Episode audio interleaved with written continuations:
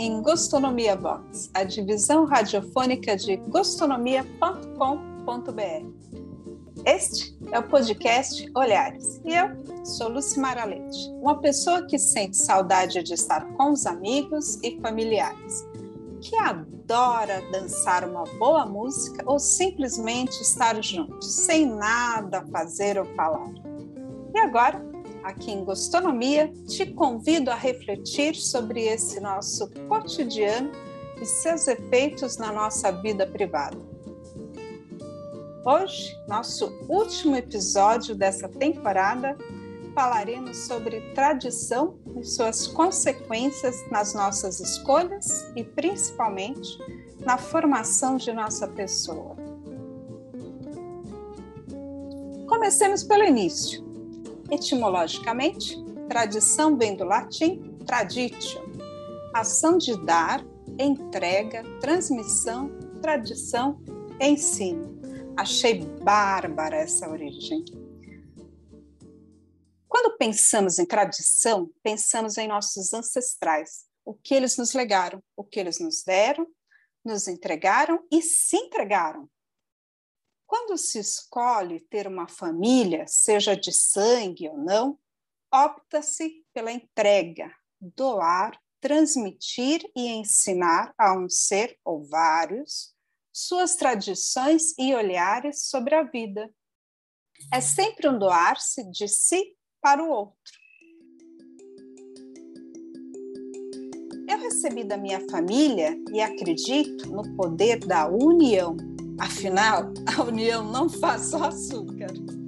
Eu sempre acreditei que os laços afetivos são mais importantes que os de sangue. Assisti em várias ocasiões minha avó e minha mãe receberem pessoas em casa e conversarem, fazerem algo juntas, cozinhar, costurar ou uma simples conversa regada a chá aprendi que a escuta do outro é um remédio sem preço e um apreço que cura os males da alma. Talvez por isso escolhi esse tema, tradição, pois ela soma e resume todos os temas anteriores que discutimos aqui. Começamos com cuidar de nós, dos nossos pais, de nossos queridos, coisas que importam Passamos pelos amigos, amores, receitas e rituais para chegar aqui, nas tradições que aprendemos com os mais velhos. São eles os nossos anciões, os depositários e guardiões de nossas tradições. Tradições que são importantes por trazerem nossa história e porque é de frente a esse legado que podemos escolher e decidir o que e como fazer. Penso que outro papel da tradição e transmissão da nossa história é exatamente esse: conhecer, analisar e escolher, dar continuidade, modificar ou adaptar. Podemos alterar nosso presente e futuro graças ao nosso passado, à experiência. A tradição serve para isso, para olharmos como foi feito, se funcionou, repetimos. Se deu errado, podemos e devemos fazer diferente. Para ilustrar essa ideia de dialética entre tradição e reconstrução, cito o texto O Conceito de Tradição, de Gerd Borhaum, no site artepensamento.com.br. No mundo das ideias, a atração entre os opostos também é lei. A tese precisa da antítese, nem que seja por negação. No caso do par formado por tradição e ruptura, uma garante a consolidação do sistema, enquanto a outra garante a vida. Atendo-se ao tema, cabe notar que tradição encontra sua raiz em tradire, que significa entregar, passar algo a outra pessoa ou geração, sobretudo através da palavra, falada ou escrita instrumental. Acontece que a palavra também se serve de quem se serve dela. A língua, enfim, também é rainha e, como tal, determina parâmetros. Do contrário, quem fala não se desligaria do que extrapola o significado, não esqueceria. É exatamente por isso que o homem, como um animal que fala, é histórico de ponta a ponta e assim mantém a tradição, isto é, o conjunto de valores dentro dos quais ele se estabelece. A isso chamavam a atenção os gregos, que contrapunham doxa e episteme, opinião e ciência, relativo e absoluto. Exemplar, nesse sentido, é o mito da caverna. É a partir do próprio absoluto que se entende a consolidação da tradição, portanto. Ela que se quer permanente, o que concorre para sua impossibilidade exatamente. A história.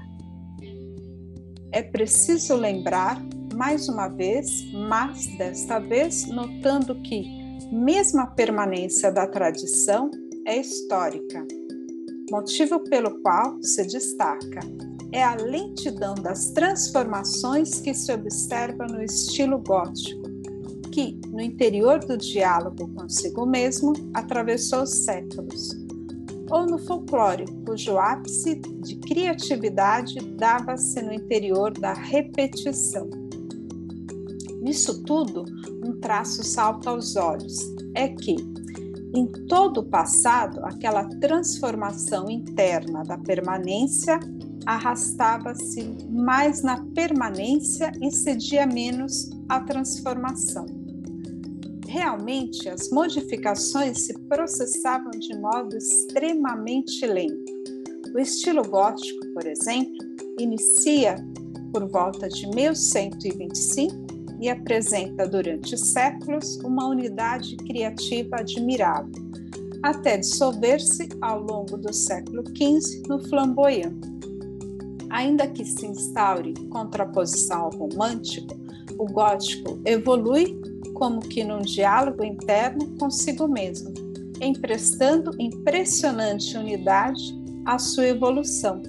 A tradição, mais uma vez, é trazida e entrega a alma. E dentro desse complexo, o homem é desde um passado e sua possível criatividade move-se nos limites de certa resposta já dada na Idade Média. O homem é gótico. Este estar instalado assegura-o em sua estabilidade. Para tornar a tradição permanente, devemos renová-la em duplo sentido. Renovar no sentido de fazer de novo e no sentido de buscar novas formas de fazer por exemplo, que nossas reuniões familiares ou de amigos, nos domingos, Páscoa, Dia dos, das Mães, dos Pais, Natal, continuem a acontecer no pós-pandemia e que possamos reviver e ressignificar esses atos de compartilhar nossas histórias, alegrias e afetos.